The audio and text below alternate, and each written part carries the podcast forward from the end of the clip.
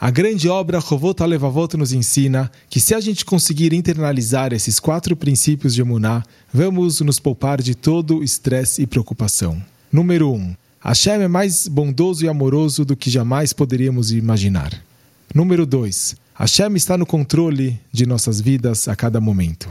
Número 3. Ninguém no mundo pode nos afetar além dele. E número 4. Tudo o que ele faz é para o nosso bem. As pessoas ficam muito ansiosas, seja pelos negócios ou por outras questões materiais, e por causa disso elas não conseguem viver vidas normais. Mas a gente tem que saber como é limitado o controle que nós realmente temos. A gente precisa nos esforçar e todo o resto está nas mãos de Hashem. E ele somente escolherá o que é melhor para cada um em cada cenário de nossas vidas. A gente deve lembrar constantemente que isso é de Hashem. Ele está no comando, ele está guiando a minha vida. O Rav Mugrabi contou uma história que ele ouviu pessoalmente de um motorista de táxi em Londres há muitos anos. O motorista disse que ele foi buscar uma mulher e três filhos para levá-los ao aeroporto. Aproximadamente 10 minutos depois, quando eles já estavam em direção ao aeroporto, um pneu furou. Ele saiu rapidamente do carro, pegou o step, trocou o pneu e lá ele estava na estrada de novo. Dez minutos depois, um outro pneu estourou. E dessa vez ele não tinha um pneu para substituir.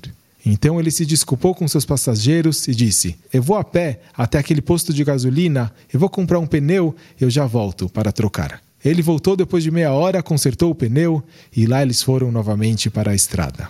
Os passageiros estavam muito nervosos e repetiam: A gente tem que pegar o voo, por favor, vai rápido. Algum tempo depois, de repente começou o trânsito.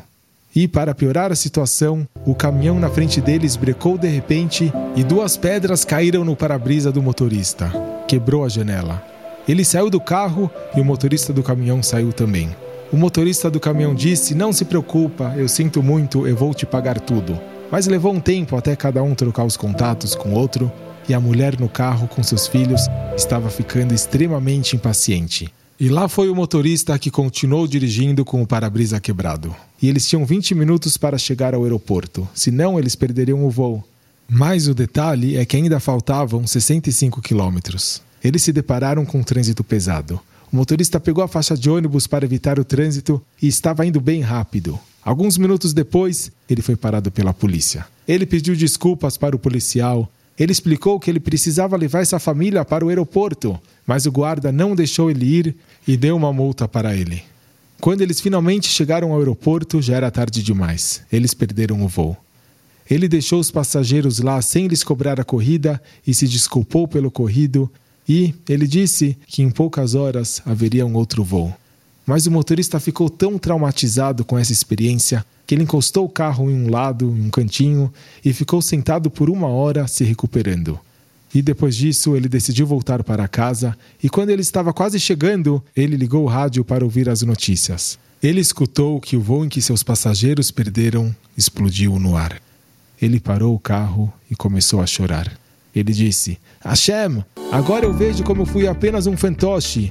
Não havia forma de levar esses passageiros a tempo no aeroporto, porque o Senhor estava salvando a vida deles. Toda a corrida foi planejada, os pneus furados, o para-brisa, o trânsito. Foi tudo o Senhor o tempo todo. A lição que gostaríamos de trazer desse episódio nem é tanto o milagre envolvido, sendo que 99 das 100 vezes que estamos atrasados não vemos nenhum benefício nisso.